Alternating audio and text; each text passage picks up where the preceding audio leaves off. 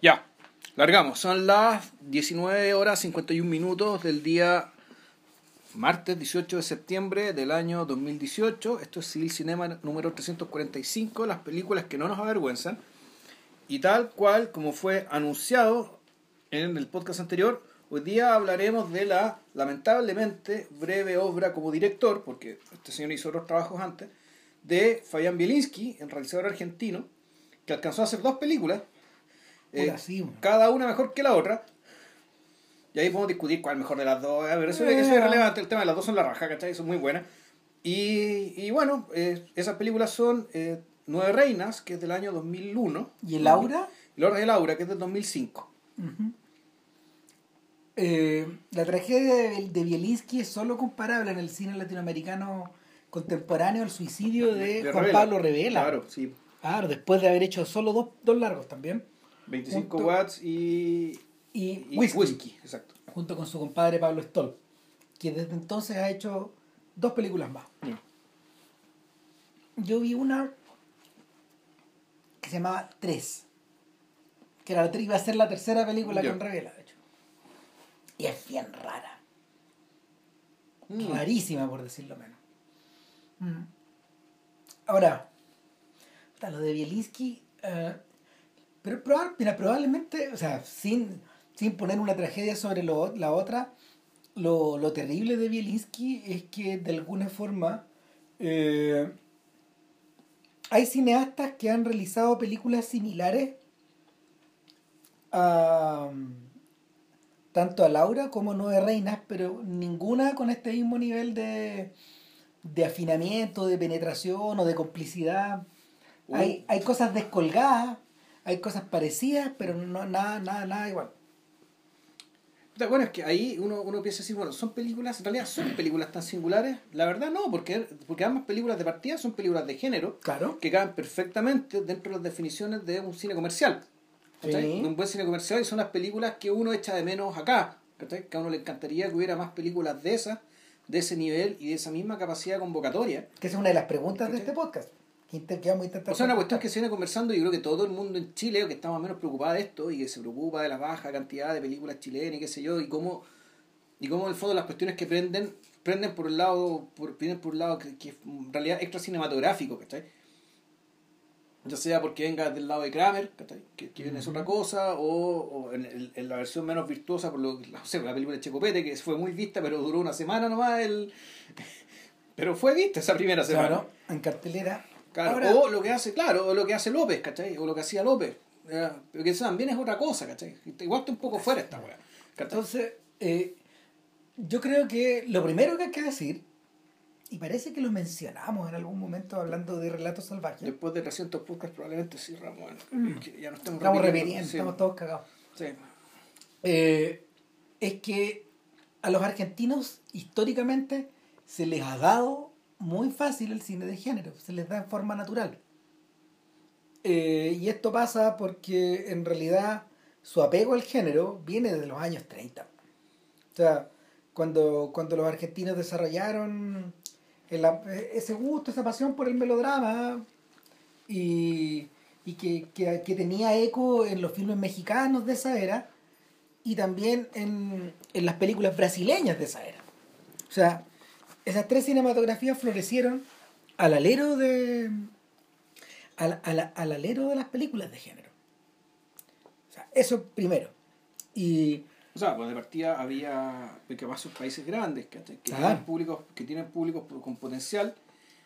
Y hay que ver el tema caso por caso. Yo no sé muy bien cuál fue el rol, de, el, el- el rol, el rol del Estado en potenciar esta industria.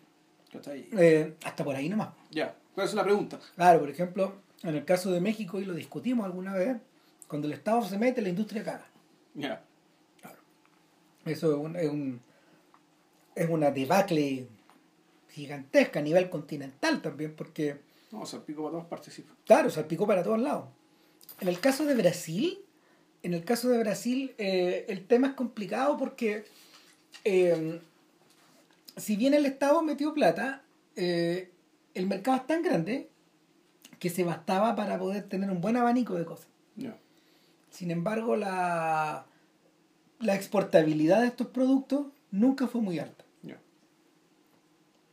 Y en el caso de Argentina, eh, bueno, el caso de Argentina es fascinante, porque, porque el, en realidad el cine, eh, el cine, a ver, el cine de, el nuevo cine argentino probablemente es el primero de los nuevos cines. Algún día nos vamos a dedicar a Lautaro Murúa y a toda esa gente, a, probablemente también a, a, los maestros de Fabio. Ah, Torrenil, son esa gente. Exactamente. Y, y, hay varios más. Pero, pero muchos de ellos, por ejemplo, crecieron eh, como cineastas en condiciones bien difíciles. Eh, justamente en la, en, el, después de la caída de Perón. O sea, el 55. Claro. Después de la caída de Perón. Claro, surge esto. Y, y de hecho, el Estado en Argentina fue pionero a la hora de, mm, de crear escuelas de cine. Había una escuela de cine que se creó a finales de los 50. Ya. Los amigos argentinos nos podrán ahí completar, corregir, etcétera. Pero, pero al revés de lo que ocurría en Chile, al revés de lo que ocurría en los otros países del continente, eh, sí hubo un interés por hacer de esto una carrera. Es un interés bastante temprano, anterior al de Cuba. Que también es fundamental. Pero eso fue la alero de la revolución, derechamente. exacto. Ahora bien, eh, esto en paralelo a una producción dramática que, no sé, porque incluía desde las películas de Sandro hasta las películas de, de aventuras, de tango y un montón de weas, Creo que José Borá caso de ser película en Argentina también. Pues, lo más probable, lo más probable, sí. Bora es un personaje que se expandió. O sea, es que al revés, creo que empezó a hacer carrera ahí, de ahí saltó a Hollywood y después de ahí se lo traen para Bueno, él estuvo, estuvo viviendo en México también. El que se sabe bien esa historia es Marcelo Morales, el señor de Cine Chile. Él nos podría contar bien, pero, pero en, el, en el caso de en el caso de los argentinos, eh, su vocación por el género incluso ya estaba bien desarrollada en la época de la dictadura. No, pues de hecho nosotros hablamos de las películas de Aristarán. Exacto, y durante... La tesis ahí es que eh, fue el género precisamente el que funcionó, funcionó como, como eh, soporte de un montón de historias que solo podrían haberse contado en dictadura.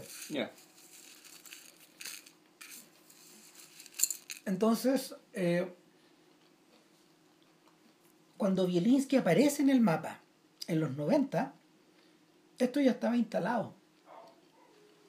Y lo interesante es que para gente como Bielinski, por ejemplo, eh, o para gente como Dian Caetano y en cierta medida para Pablo Trapero, otros cineastas de podcast, de hecho, eh, fue natural desarrollarse en ese mundo. O sea, Trapero nunca lo ha abandonado. O sea, al revés de lo que pasa con cineastas como Daniel Burman, por ejemplo, del Abrazo Partido, cuyas películas tienen que ver más bien con el melodrama. Pues también es cine de género. También es cine de género. Esto, pero estos buenos, estos son derechamente policiales. O sea, el bonaerense es un policial. hasta, por ahí nomás, pero tiene la estructura. O sea, más, más bien tiene la temática. Eso. El, pero eh, no así la mirada. En ese tiempo, el, el bonaerense, yo creo que esa película está más emparentada tú con las películas de Alonso. Sí. El, la, la Leonera, esa también es una película, esa es una película carcelaria. Carancho, de Trapero en Film Noir. Em, crónica de una fuga, evidentemente es un relato de dictadura, pero en clave de película carcelaria de escape. Sí. Claro, es distinta a Garacho Limpo, por ejemplo. Exacto. Que es una película, esencialmente, eso no es argentino, eso es europeo. Sí. Es una película hecha por un argentino, pero con mirada europea. Con europea y con una mirada bien, bien testimonial. Claro, es, un film italiano, para esos efectos. Entonces, el... sin embargo, Bielinski parecía Belinsky de estas dos películas parece ser el exponente más puro de ese género, o el heredero de estas películas policiales. No, y aparte que, y siendo él, y eso es otra parte de la tragedia, que Belinsky es una persona que explota, explota creativamente, ya siendo una persona mayor, con una trayectoria importante como director de segunda unidad, o sea, por lo tanto, forjado en la industria, eh, trabajando en la industria, y que en algún momento él se presenta al, festi al, creo que Festival de Jóvenes Talentos, que es un concurso de guiones.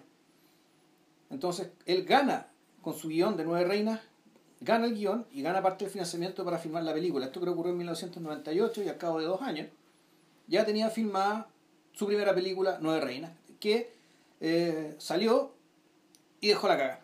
Y no solo dejó la cagada, digamos, que por. Y dejó la cagada, yo creo que en hartas oleadas, ¿cachai? Porque la primera oleada fue, bueno, puta, qué flor de película, qué gran película de género, qué, qué gran película. Eh, qué gran película engaño, digamos, ¿cachai? Como, no sé, pues, como, lo, como están los sospechosos de siempre, que tú decís que puta, está un poco colgado sobre eso. Claro, yo creo que en ese sentido, y cuando nos metamos a, a, a, describirla más, va a quedar bien emparentada, por ejemplo, con House of Games. Claro. De David Mamet. Exacto. Que es una película sobre conmen. Sobre, sobre que engañan, sobre estafadores, claro. Sin embargo, sin embargo. Pero, y pero espérate, esa fue la primera oleada. Y la segunda oleada fue que al año siguiente de que se trata esta película, se produce la crisis, se produce el corralito, digamos, y tú decís, bueno, yo estas imágenes ya las vi. Están o sea, en la película. Esto ya pasó. O sea, la, la película prefiguró y, te, y en el fondo la película, eh, más que tiene una bomba de tiempo, fue un ejercicio de absoluta lucidez y preclaridad respecto de lo que venía y en parte también de las razones por qué venía lo que venía. Entonces, esa película alcanzó ya el año 2001, ¿cachai? la gente que no la había visto y la pudo ver se cuenta, esta hueá es enorme, ¿cachai? esto es enorme, esto es grande. ¿cachai? Claro. Este tipo, este tipo, no sé si vio lo que nadie más vio, pero lo dijo con tal claridad, con tanta preclaridad, ¿cachai? que en el fondo el, parecía ser que, en este caso, la, la, la, tragedia, la tragedia que viene antes de la farsa, la tragedia era una ficción y la farsa y la, y la, y la realidad parecía una farsa, lamentablemente fue tan trágica, digamos, ¿cachai? que eh, tampoco le dio para eso, porque el caso del 2001 en Argentina fue terrible. Pero claro, nosotros lo vimos antes. Bueno, y ese sentido, de hecho, es curioso que eh, la hayan justo elegido ahora, pues, bueno, yo creo que en parte por eso. O sea, elegimos por eso, o sea, por eso, o sea, es que puta, acordándonos de que el fondo Argentina es un país de ciclo corto. El ciclo, puta, el ciclo de agotamiento respecto de las bases de la, de, de, puta, de la convivencia y el acuerdo de cooperación social que, que mantiene el país junto. Mm. Eh, e, ese acuerdo entra en crisis más o menos cada Claro. Cada 15 años, cada 18 años. En Chile, en cambio, un país de ciclo más largo. Mm. Históricamente, uno puede decir desde la guerra del 79 al 31 con la caída de años, 73, eh, son 40 años más o menos y ahora nos toca. ¿cachai? O sea, si fuera por la cuestión realmente cívica, nos debería tocar ahora. Y los indicios se ven. Sí, ah, se, viene, se viene, se viene. Se ven, se ven indicios. ¿cachai? No sabemos para dónde va a salir esto, pero sí se ve. El... Démosle, un unos poquitos años más, digamos, para madurar la hueá, pero, pero en el en el caso de los argentinos, de hecho, eh, no es casualidad que posterior a este ciclo Kirchner, kirchnerista hayan emergido películas tan violentas como El Clan, por ejemplo, o Animal. Eh, que hacen referencia, de hecho, a una, a una versión más salvaje aún de, de, lo que ya vimos en Nueva Reina. O sea, eh, ya es crimen organizado, de hecho. Tiene que ver también con la investigación de los Kirchner, porque dependiendo de quién la mire, digamos, o sea, claro, los, los fiscales están eh, los fiscales están investigando un caso de crimen organizado, pero por el propio presidente. Por el propio gobierno, claro, o sea, donde la asociación lícita es el gobierno. Claro. Y en ese caso si hace, por ejemplo, rima con el clan. Ya. Y mucho. Yo creo que yo creo que Trapero debe haber estado, no sé, pensando parte en eso, digamos, y sin embargo, claro, ellos mismos también forman, formaron parte de los beneficiados de este sistema, dentro de todo. O sea, efectivamente, a lo largo de los 15 tengo entendido que se produjo una expansión de la industria y de la exhibición y de las ventanas de presencia cinematográfica argentina, que no sé, hablando con, hablando con argentinos, ellos mismos se quejaban y encontraban un poco escandaloso y excesivo. Tipo. ¿Cachai? Era demasiado. O sea, la cantidad de películas argentinas que se estrenaban, bueno, puta. El, no se preguntan si era necesario tanto. No, o sea, de hecho, la gente que. La, eh, hay una crítica bien severa a esta generación del nuevo cine argentino donde, donde, donde han donde han aparecido personajes en el fondo, bueno, el propio Trapero y varios más, digamos, Alonso, la misma Lucrecia Martel, etcétera, gente que, gente que de alguna forma eh, ha, ha sido beneficiaria, beneficiaria, beneficiaria de un sistema en la eh, de, un sistema estatal eh, de, una, de, una, de una forma inédita. Ya. Pero, pero, claro, el, el, punto es si tiene sentido criticarlos por Mm. Valerse de lo que está por una cosa distinta, ser beneficiario a cambio de algo. Claro. Y, que- eso yo no lo sé. Que eso es más complejo. Claro. Por ejemplo, no sé, pues, o sea, O sea, con, la connivencia, digamos. claro, claro que, que eso sí se puede ver a niveles de a niveles de otros medios en Argentina. Ya. Por ejemplo, Página, por ejemplo. Que, que es un diario que a esta altura es kirchnerista total. Sí. Pero que ahora, irónicamente, ha caído en la... O sea, irónicamente ha sido presa también de su propia... de, de- de la propia situación, porque se- la- los periodistas se tuvieron que ir a paro en circunstancias de que esta de que esta de que este de que este grupo pro, kirchnerista también está también está drenado de fondo Ya. ¿Cachai? Bueno, pero en fin. Eh, ¿A qué apunta todo esto? Eh, en último término apunta que el... Hay algo en Bielinski, y esto figura en las dos películas, que tiene que ver con la descomposición social. Con la descomposición de las formas, de los mecanismos, de las instituciones y al final de las personas. O sea, en- la primera película, en, en- Nueve Reinas, uno, claro, podría pensar que un país donde ya la confianza no existe, ¿cachai? claro, un país que no puede funcionar. Entonces, claro, el, y, por eso la, la gracia es que los, los- que los, ¿cómo se llama esto? Que los protagonistas sean estafadores. ¿Por qué? Porque los estafadores viven de la confianza, viven de violar la confianza, de vulnerar la confianza del otro. Entonces, claro, si ya la película es un, es un pozo de pirañas tan grande, digamos, donde ni siquiera los estafadores pueden mantenerse vivos, ¿cachai? Donde ni siquiera los estafadores pueden vivir es porque ya el país está destruido. De hecho, el, el mismo personaje de Darín lo dice al menos una vez, ¿cachai? Este país se va a la mierda. Claro. Le dice él, un estafador. ¿cachai? Él que, claro, es una de las personas que hace que el, que, que hace que el país se corrompa día a día, digamos, y sin embargo, él, lo que ya está dando vuelta, digamos, esto supuestamente es peor que él. Ahora, esa es una lectura. La otra lectura es que en realidad Nueve Reinas y la otra película, ¿cachai? Y, y Laura, Laura. también son películas que, aparte de funcionar, de enganchar muy bien con el público por ser películas de género, yo enganchan muy bien porque son, son expresiones de una fantasía. ¿cachai? De, de- de la fantasía de que, eh, de que se puede hacer justicia. ¿cachai? Aunque claro, la justicia se hace por caminos torcidos, por caminos no legales, pero por caminos, pero esa justicia finalmente se da. Y las dos películas ocurre. En el fondo, claro, el Nueve Reinas la película al fondo es toda una explicación, o puedo interpretarla así, de que lo que le pasa a Ricardo Darín en esta película se lo merece. Y está bien que le haya ocurrido. En realidad toda la película te- está puesta para contarte que aquello que- a lo que se somete este personaje a lo largo de la película es algo merecido y es algo justo.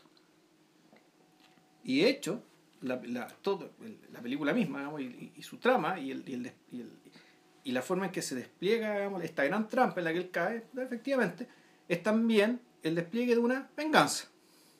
De una venganza, pero con la cual el público, cuando se va enterando a poco a poco, efectivamente está llamado a empatizar con ella. Bueno, en el caso de Laura, el personaje de Darín ahí, eh, él tiende a convertirse en un medio para que la justicia, una justicia aparte, Claro. de, diferenciada de lo que va moviendo la trama, se ejecute. Claro, y es un medio, eh, claro, y aparte es un medio tan... Ahí lo vamos a calificar, pero es que vamos por orden. Bueno, el punto, el punto acá es que eh, Bielinski dista de estar, dista mucho de estar solo en esta weá. Ya. Eh, si uno, si uno, si, si ustedes vieron, si ustedes vieron televisión argentina eh, eh, o alguna, una, alguna que otra serie de argentina de, los de los 2000, sobre todo los simuladores Sí. de Cifrón, de Damián Cifrón, eh, que, que prolonga estos temas en Exacto. Relato Salvaje, eh, se, dan- se, dan, se darán cuenta de que la intención es la misma. Toda esta verbosidad, toda esta capacidad narrativa, toda esta novelística que el argentino tiene prácticamente metida en los genes, tiende precisamente a, a ejecutarse en una en una burbuja o en un ámbito, en el, en el caso de hecho de, de, de los simuladores, también de la fantasía, de la proyección, de que la justicia es posible. Exacto. ¿cachai? De que, de que estas otras personas, incluso beneficiadas en capítulos anteriores de los simuladores, ayudan a que nuevas personas sean libres. po. Claro, en el fondo, el, eh, claro, son, son esas compi- son, son- Y ahí, claro, ahí, ahí la fuente en realidad es otra, ahí la fuente ya es Chesterton. Claro. Yo. O sea, al fondo esta es la, la idea de la conspiración, ¿cachai? De la gente que conspira para mantener el orden. Claro. Eh, ahora, en ese sentido, los argentinos están recontra vinculados con los americanos y con los anglosajones. Porque los anglosajones tienen esa estructura, tienen esa estructura en muchas de sus historias, partiendo por el western. Claro. De hecho, yo siento que Laura, en el fondo, es un western. De ahí lo vamos a explicar. Ahí lo vamos a explicar, sí.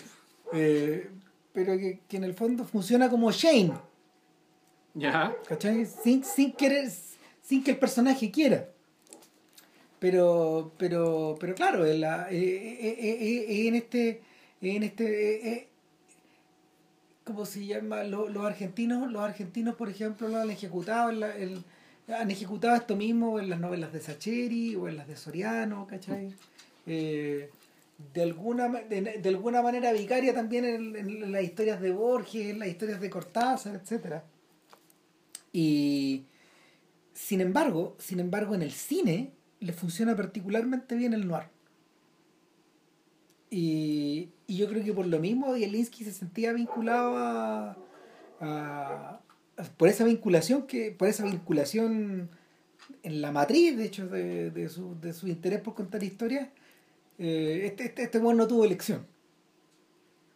Y, y el y en ese trance en ese trance eh, contar la historia contar, con- contar nueve, o sea, nueve reinas yo creo que funciona a doble nivel por un lado es una historia de aprendizaje cuando yo la vi dije ah pero esto es como día de entrenamiento Sí. es una película que transcurre en un día donde hay dos personajes, uno experimentado y un novel, un joven, Que gastó Pauls. claro, eh, Darín y Pauls, hermano del escritor, Ya. sí, hermano chico del escritor, eh, y, el, y, y en este trance uno de ellos imparte, imparte lecciones de vida y lecciones de profesión al otro. Y sin embargo, en la medida que la película transcurre, la- los naipes se dan vuelta en algún momento. Y, y el, pe- pero la, la estructura es súper simple, Es una estructura simple, pero que está salpicada, ¿cachai? De de detallitos. detallitos, ¿no? Y aparición de personajes, ¿cachai? Que, claro, que en el fondo se mete el tema de las nueve reinas, que es el McGuffin, digamos. O sea, el, Claro. en este caso, el objeto. Claro, o sea, eh, Gastón Pauls comienza, comienza la película eh, de amanecida en un, un- en un ESO Market. eh, Un pronto copec, digamos, un equivalente. Claro, y, y el, el sujeto está sacando, no sé, un- una. Es como. Está, está eligiendo como una. No sé si unos dulces, unas conservas, algo así. Y le intenta. Le hace una trampa a la cajera. Claro. Eh, hay una sola persona más en el ESO Market que es Darín, que está Claro. eligiendo otra weá. Y cuando ve que se produce el turno, trata de hacerlo otra vez. Claro. A la hora cajera. Y ahí lo pillan. Y Darín lo, lo atrapa, finge ser policía, se lo lleva, pero al final resulta que es un colega. Claro. Es otro estafador. Entonces la película desde el principio nos dice, ah, esta es una historia sobre las apariencias. Nadie es quien parece ser.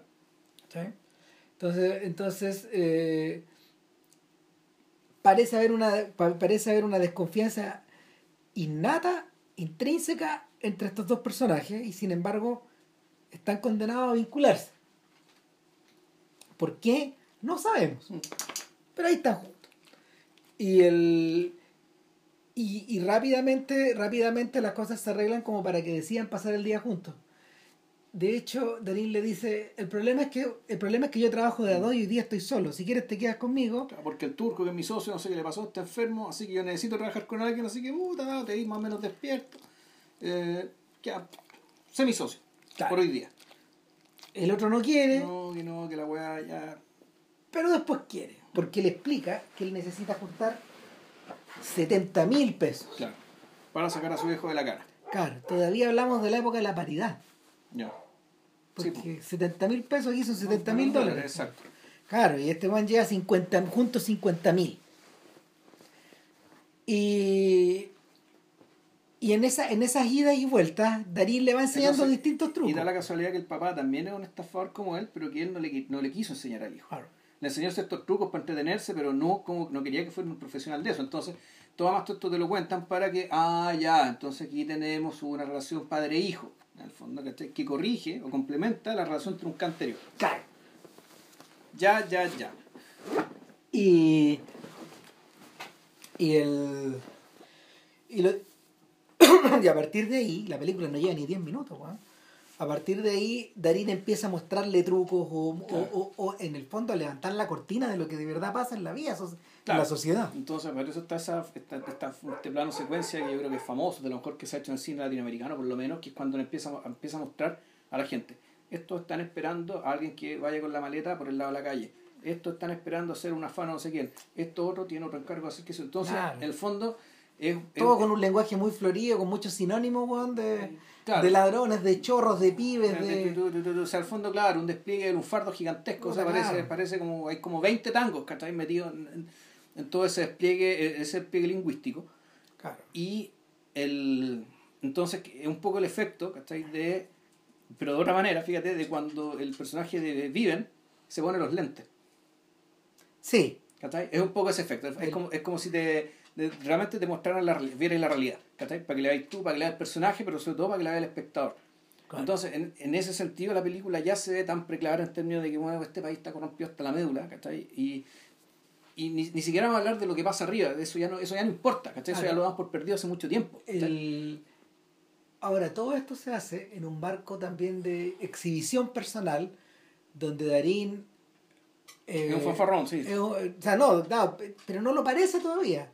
Donde Darín es un sujeto que en el fondo las sabe todas, las conoce todas, es un superviviente de la calle y pretende enseñarle a este pobre cabro estas huevadas, digamos, Claro. porque puta lo ve, lo ve medio desvalido. Lo que es un pollo. po. Claro, o sea, ahora- es entero pollo, como decimos aquí en Chile. Pero además, y hay otra cosa que creo que también. hay- no sé qué pasa de Ramp, yo creo que la, la forma de filmar el Buenos Aires, este Buenos Aires, en el fondo, esta, este, no, no sé que es un nido de ratas, más bien un pozo de pirañas, ¿cachai? Es un lugar, eh, te lo filma como un lugar, más que inquietante, un lugar medio abrumador, un lugar, ¿cómo decirlo?, de un lugar apretado, así abigarrado, un lugar donde como que está todo encima, ¿cachai? Y, y es tanto el estímulo, digamos, ¿cachai? Que en realidad nunca puede estar completamente tranquilo. Un poco como es esa ciudad también. Sí, o como uno la percibe en el Gran Buenos Aires, adentro. digamos. Perdón, no, no, el- no en el Gran Buenos Aires, en la urbe En misma, el, en el centro, en el centro, claro. ¿cachai? Porque En ese cambio- conjunto como de 40 cuadras, weón. Claro, y, y es porque la película en realidad se divide, se divide en dos espacios. Un espacio es este, este espacio urbano, y por otra parte el interior del hotel. Claro. Que ese espacio ya es, es distinto. Es otra es cosa. otra cosa. Es otra cosa. En fondo, esa es la Argentina que quisimos que fuera, o, Claro. o el- o el- o el- o es la Argentina moderna que, que íbamos a hacer. Es un espacio de abstracción también. Claro. Eh, ahora, previo a eso, previo a esta escena famosa, han ocurrido dos cosas. Uno, Darín empieza a tocar timbre. Tía, tía, hasta que alguien le contesta, Claro. sí, sí, sobrino, una cosa así. Y como que de alguna forma... eh, O sea, hay que sacarle a la señora la información Claro. a través de puras ambigüedades, que el, el cuento del tío, digamos, que también se hace por teléfono ahora. Exactamente. Eso. Y lo otro es que eh, en, un, en, un, en, un, en, un, en un deseo también de lucirse, Pauls le dice, yo en dos minutos te puedo tomar esta cartera. Me puedo llevar esta cartera. No, puede ser que esta señora me la entregue. Eso, puede ser que esta señora me la entregue. Voluntariamente. Claro. Y se ingenia de alguna forma para que eso pase. Ahora bien, eh, eso lleva a Darina a decirle, tú tienes una ventaja sobre mí y sobre en general los tipos que nos dedicamos a estas weas. Tienes cara de buen Tienes tipo. cara de buen tipo. Eso va a ser importante después. Mm. Eh, ahora, eh, de ahí para adelante, de ahí para adelante empieza la trama. O sea, y la trama es que cuando este buen llega a su oficina, que es un barsucho, eh, es un barsucho del centro, muy poco frecuentado o frecuentado por delincuentes, eh, tiene dos llamadas de su hermana. Y su hermana nunca llama. Eh, el tipo deja claro que no se lleva bien con ella, etcétera, y la llamada los lleva al hotel donde trabaja la hermana. Y una vez que llegan a este lugar, súper moderno, de este siglo, Claro. no del siglo XX, Eh, O sea, con espacios amplios, ¿cachai? Puta, como con- donde, el espacio respira, ¿cachai? Claro. Donde, donde la gente se puede ubicar y puede desplazarse, ¿cachai? Con comodidad. la hermana, la hermana lo huevea. La hermana lo huevea por una herencia. No, no, nos, no nos explica mucho, pero este weón tiene una plata que le pertenece a esa familia. Y además ya hablan de que hay un hermano chico que el cual no sabe y que en el fondo, y y eso es como...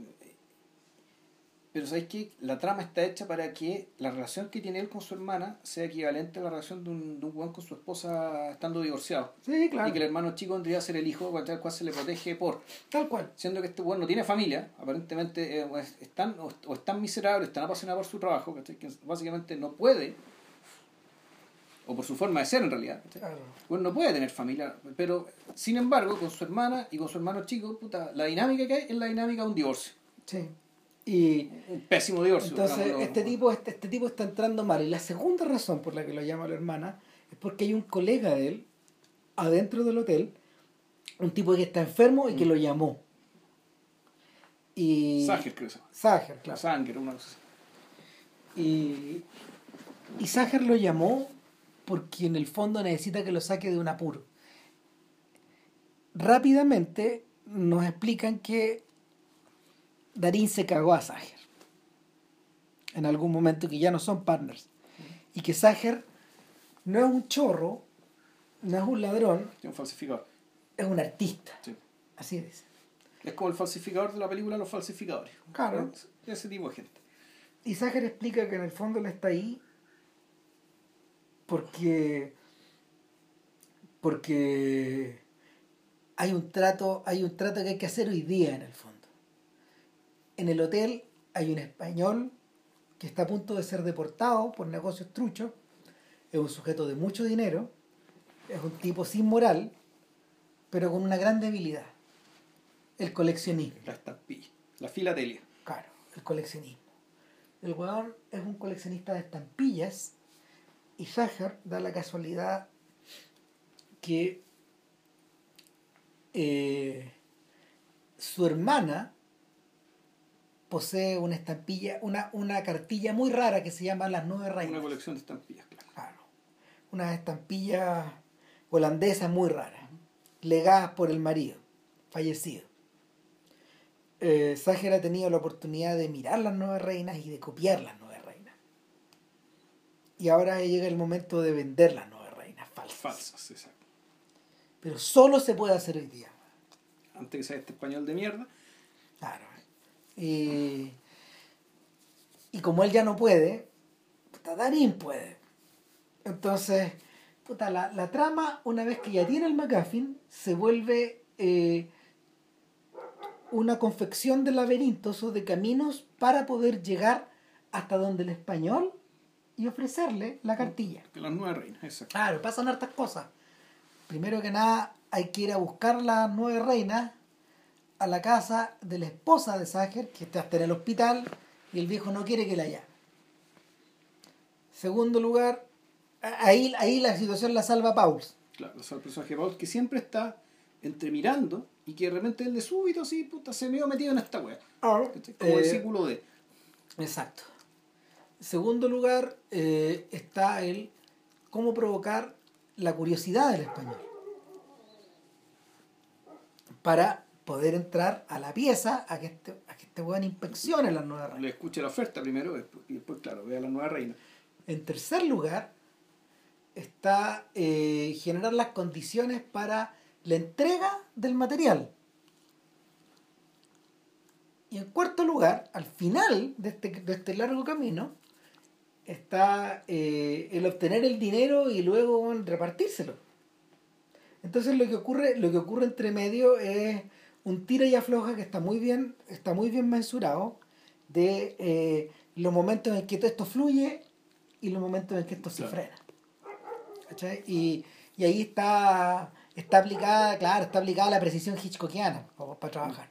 O sea, no sé, el- en el caso, en el caso de en el caso, por ejemplo, de de, de suscitar la de suscitar la atención de, del, del español, claro, todo esto lo intentan hacer con un teléfono celular y idas, vueltas, pero, pero y, y al mismo tiempo aparece un policía, y el policía en realidad es un chorro. Es un chorro que es socio de estos hueones. Claro, entonces, eh, a esas alturas uno ya tiene elaborada una de las máximas de la película. Todo es apariencia, todo es representación. Y eso no hay que olvidarlo porque eso es importante al final. Eh, en segundo lugar, en segundo lugar, eh, lo que sucede también es que el espectador queda permanentemente en vilo, po. porque lo que parece, y, y esto está muy bien armado, lo que, lo que parece simple se complica. Sí, bueno, hay que decir una cosa. Lo que parece complicado a veces se simplifica. Lo que pasa, bueno, debo decir que esta película la vi hace muchos años por primera vez. Y como esta es una película donde es muy importante la información y la naturaleza de la película misma, es muy distinta verla por segunda vez. Súper. Y Súper, súper. claro, y nosotros, ahora que le estamos hablando, con el recuerdo fresco de cuando la vimos por segunda vez. Es decir, sabiendo lo que la película realmente es. Sí, pues fascinante. Ahora, la película aún así funciona y diría que hasta funciona mejor. Funciona mejor, pues, weón, porque ahí tenéis tení el, tení el, tení la trastienda, tení el subterráneo de la weá. Y se arma mejor todavía. Porque cuando uno la ve por primera vez, uno es presa de todas estas angustias, pues, weón. Y te dejas llevar y. Y puta. Querís que, querís que lo logren. O sea, está muy bien conseguido eso. O sea, sobre todo porque. Sobre todo porque el carisma de, del, del- el carisma de Darín, de este demonio, Ujú. se despliega, weón, como el de Mefistófeles, pues, weón. O sea, es un sujeto que está bien, es un sujeto que está bien plantado en el mundo. Este weón no lo van a hacer tonto. No lo van a hacer weón.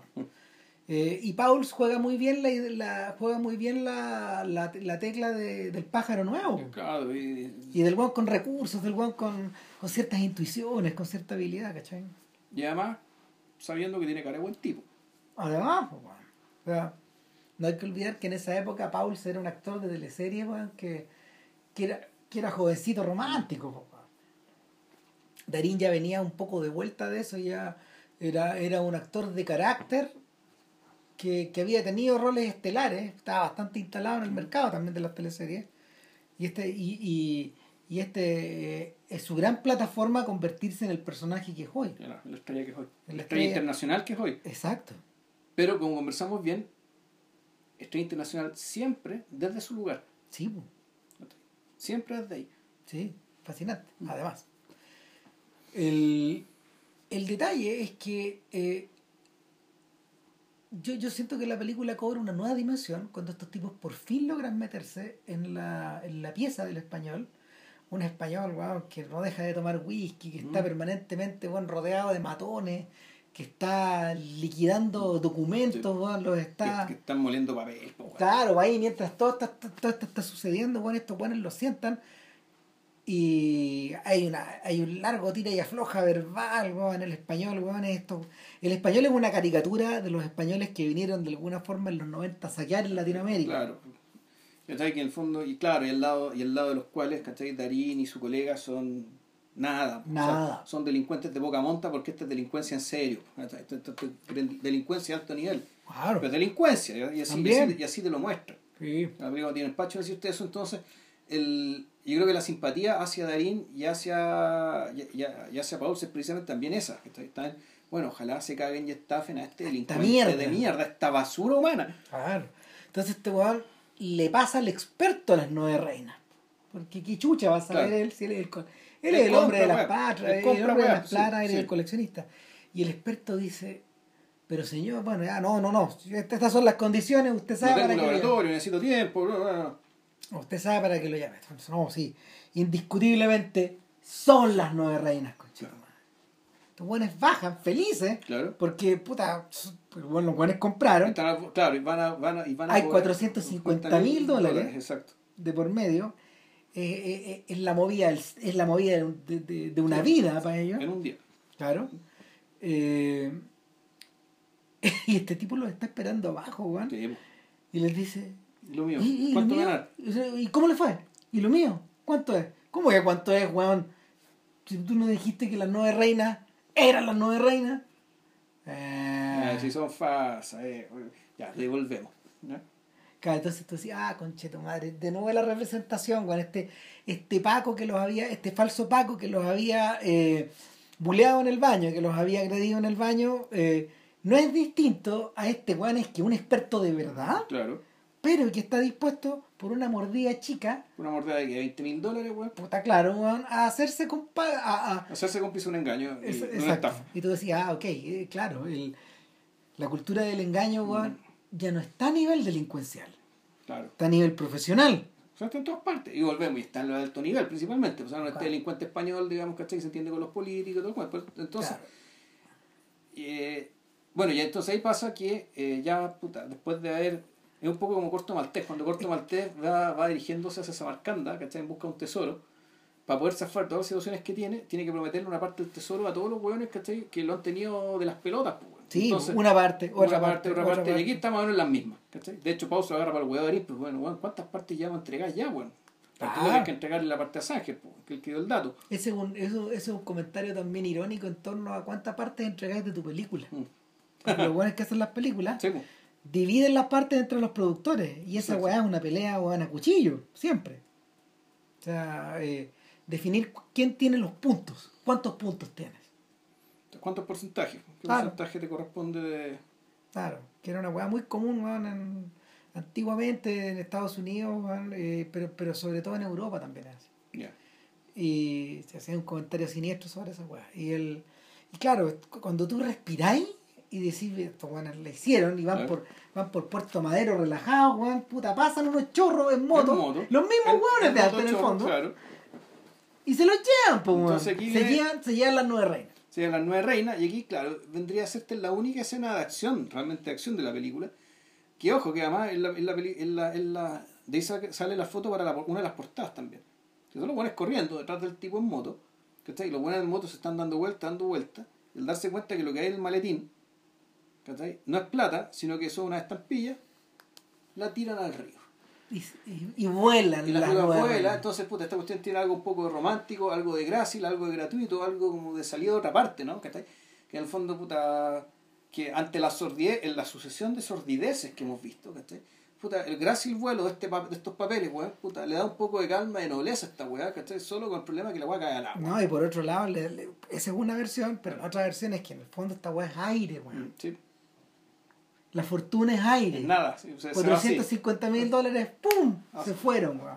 Y claro, y, y- y ahí se acaba la primera parte, porque cuando estos weones empiezan a meditar qué hacer, entra, entra el verdadero conto, la Claro. verdadera trampa. Exacto.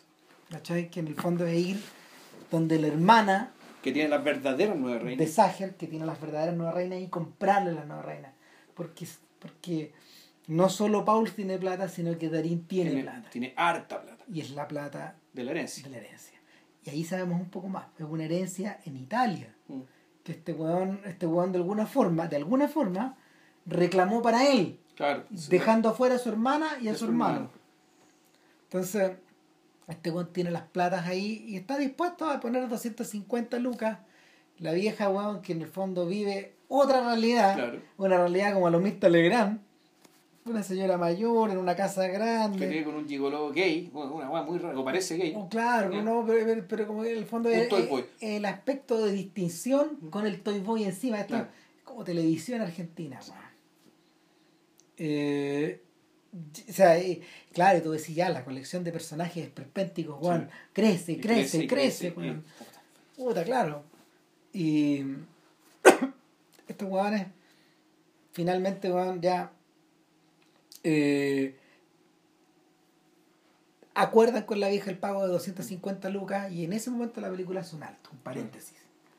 Y es, y es Pauls vagando por las calles, pensando qué hacer, eso creemos, Claro. y luego yendo a la cárcel a ver a su Porque- viejo. Porque esta es la primera vez que no vemos a Darín. Por eso decimos un, un respiro. Porque esta es la película en realidad es una película sobre Darín o una película sobre pausa. Buena pregunta. Entonces, claro, esta pausa que vemos aquí, que es una pausa larga, donde el tipo va a un galpón, saca una plata escondida que tiene, qué sé yo, y que aparentemente, y que va a la cárcel además, a ver a su papá. Entonces, tú decís, bueno, aquí la película entonces es sobre pausa, no es sobre Darín. No estamos siguiendo al personaje de Darín. O sea, creía que lo estamos siguiendo a Darín, digamos que el protagonista era él.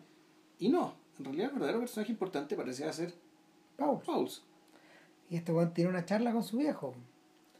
Y es una charla bien tremenda, porque en el fondo eh, el viejo lo disuade sin, sin confesar este nada de lo que está haciendo, lo disuade de cualquier tentativa de pagar las 70 lucas para Ah, sobornar Claro. al juez Exacto. que va a tomar el caso. O sobornar a los huevones que van a nombrar al juez. Claro. Porque en fondo la. Porque también es una, esa es una gran pregunta en realidad que tú tienes que hacer. ¿Dónde para esta weá? No, claro, o dicho de otra manera, si lo que estamos viendo es un despliegue permanente de mentiras, simulaciones ¿cachai? y, e imposturas, ¿está la verdad en alguna parte acá? ¿Dónde está la verdad? ¿Dónde está la verdad?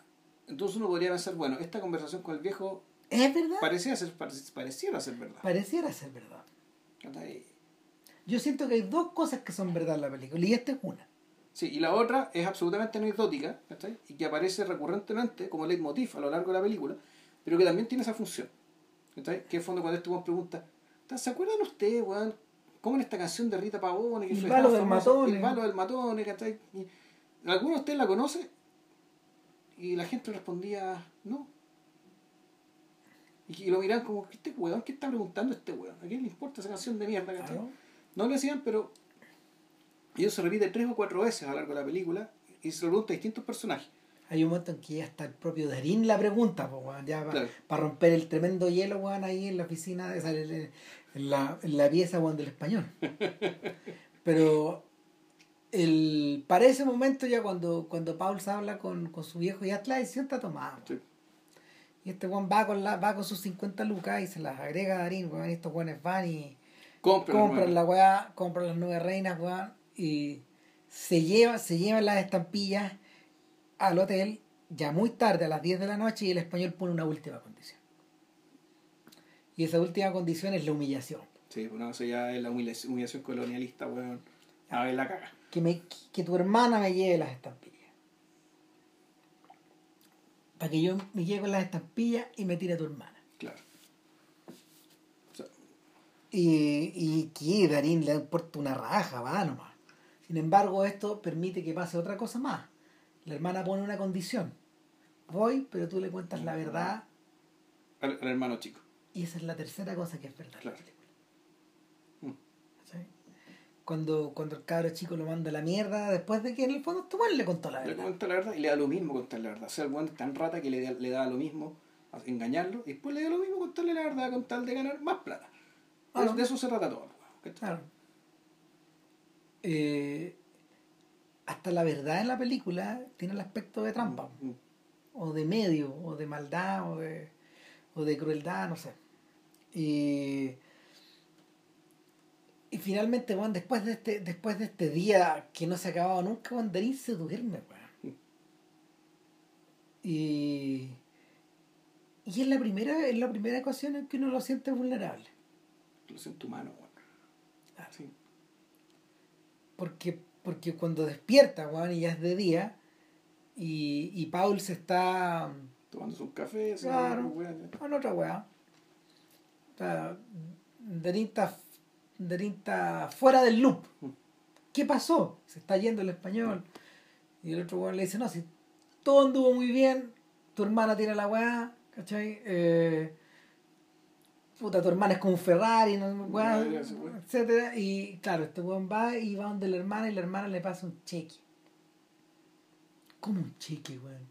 Bueno, en la oficina, eh, perdón, en la, en la pieza había distintas había distintos valores preasignados Claro. de cheques de caja, había uno de 600, de 650, de 450, parece que lo hicieron huevones. Pues sí, vendiste barato, weón. Y y es un cheque del Banco Sudamericano. Y estos huevones, puta, ya, vamos a cambiarlo, si da lo mismo, si igual claro. eh, es un cheque por caja, esto es plata. Eh, un último intento de cagarse a Pauls No, porque esto me había pasado otra cosa, que también, que, que es verdad que es mentira de cómo uno como público, cuando ve la película por primera vez, entiende una cosa, y ya por, cuando ve por segunda vez otra, que son los progresivos acercamientos o conversaciones relativamente simpáticas, después con gestos, entre el personaje de Pauls y la hermana Claro. de Darín. Y que esto Primero, te gustó mi hermana. Claro. Después, que en algún momento cuando se, se, se, se- dice la verdad y el hermano chico le pega un tremendo rollazo en los cocos a, a Darín y se está yendo con el, con el hermano y lo ve, le hace un gesto le, le hace un gesto a Paul, diciendo, ah, chucha, este buen de Paul se hizo lindo con la hermana, weón. Ah, raro, weón. Claro. Y, ya, y ahora cuando se van a cambiar el cheque, este bueno, espérame, se me quedó algo, va y le da tremendo beso a la hermana, weón. Claro. Entonces dije, ah, Va. puta, mira tú, cómo se dio subrepticiamente, ¿cachai? Se dio este Complicidad. romance, esta complicidad que habrá pasado mientras el weón se habrá quedado dormido, qué sé yo, ¿cachai? Puta, claro. Eh, y, y- Y ahí viene Darín, el personaje de Darín, weón. Hay otro intento para cagarse al, al, al, Claro. a que, que ya es de comedia la weón. En el fondo, esa es la cuestión, la película en realidad es un drama, pero, también tiene mucho comedia. pero gira hasta allá, po, Sí, por, por este siempre. perspective, por, por, por, por, este, por esta vocación por los Por lo práctico, lo grotesco, ¿cachai? El fondo, la, por la, Te- la miseria moral de todo esto. Claro, y un weón que asalta y asalta mal, po, weón. Claro. Entonces, que le dice, bueno, dame el cheque. Bueno, no sabía que había un cheque dentro del maletín. Pues, ¿Cómo sabes que es un cheque? No, está dateado, weón, porque este mismo delincuente de Darín lo llamó para que lo asaltara. Para cagárselo. Claro. Mal, po, weón. Y el, llegan al banco Y el corralito, y, es- no, es, y ese es el momento en que la película alcanza la gloria, weón, Sí. porque, porque lo que sucedía abajo sucedía arriba. Exacto. O sea, estos jugadores estaban cerrando. Como diría el maestro Mejisto, como es arriba, es abajo. Claro, lo- los, los ejecutivos del Banco Sudamericano weón, cerraron la weá, se arrancaron con 135 palos verdes. Y, y cagan todo, ya está la, está la tele y toda la Mm. weá, y este weón ya no puede creer, weón, el, el peso del universo, el, Claro. el peso del universo, weón, cae arriba de él, pues weón. Y claro, y, y para colmo el weón que el contacto que tiene ahí, que es un weón al cual también se cagó, Claro. ¿cachai? Bueno, ya se lo empieza a pichulear, pues, weón. Sí, Va a tener que meterte este cheque en el orto. exactamente, Y weón. le tira, le tira el papel y claro, y ahí, y ahí claro, la película termina con, puta, demuestra a Darín, creo que es, esta es una de las muchas tomas de la película donde Gira. la, gira, donde la cámara gira, en torno, en torno al, no, no solo un eje, sino que en torno a un eje, que es el personaje, ¿cachai? en este caso Darín. No sé Ah. si en esta parte o también lo hace girar en otro lado, ponte tú en el hotel, Sí, no también, recuerdo. también. Es parte del estilo, eh, Hay harto, es, es harta steadicam. sí, En ese, en, el- el- el- la, y harta toma continua. sí. En el fondo, claro, eso, eso en general es para hacer- darse cierta sensación de vértigo e indefensión al mismo tiempo. o sea, así lo entiendo yo. Sí. Y el. Nada, la película, la película es como si fuera. Es como si a partir de ahí quedara totalmente drenada de energía. Ahí se acaba la película. Ahí se acaba, básicamente, en, en la práctica es la muerte del personaje ahí. No se muere, pero es como si estuviera luego muerto. vemos a Paul solo caminando Claro. por la calle y lo vemos volver al lugar de donde había sacado la plata. Ese galpón que tenía, claro. Claro, y es como si entrara a la trastienda de un, de un teatro. Sí, Es como si estuviéramos en bambalinas. claro. Ya era spoiler. Y en- si no han visto la película, párenla ahora. y empezamos a ver uno por uno a los distintos A personajes que habíamos visto antes. Claro. La hermana de Sager. Sager. El weón, los buenos de la moto, que están reparando la moto. Claro. eh, la hermana Mm. de, de Darín. Todos los huevones de alguna forma eh, coludidos Claro. para cagarse. Para este cagarse hueón. este puro weón.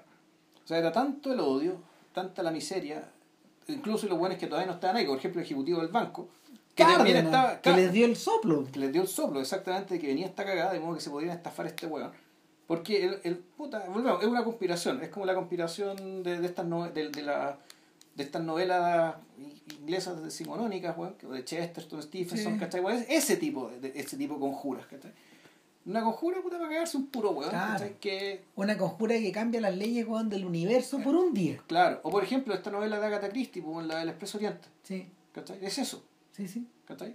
Es, es, es- es esa misma dinámica. Es una concertación de personas para Es una canción para, en el fondo, alterarle el universo completo a un individuo. a un individuo. Y, el- hacer justicia, volvemos. Claro, claro. justicia. Y es ahí donde uno comprende que la, la otra dimensión de la película es la de la representación. Mm. Que todo lo que vimos fue una representación. Salvo, Salvo, uno, la reacción del hermano chico. sí, Cuando le pega, él no sabía nada, él es un inocente, él no está en este galpón. claro. Y hasta el final, de hecho, ahí termina la película. Y cuando este weón de Paus dice, ¡Ya! Me acordé de la canción de Rita Pavone. esa es la otra. Porque eso era verdad. Todo lo demás era mentira. Eso era verdad. Claro. Y ¿Qué- para los que no lo sepan, ¿Qué es el twist de la baldosa, weón? No te pongas tú celosa Sí, si contigo, si con otro bailo. Tú dices que cantaba Germán Casas, ¿cachai? Y Claro. No te pongas tú celoso si con otro bailo el rock. Tara, tara, tara, tara, tara, tara, tara, Porque el tara. matone. El martillo. El baile del martillo. Eso no, no, que no, eh, el, el- el matone es la, el ladrillo.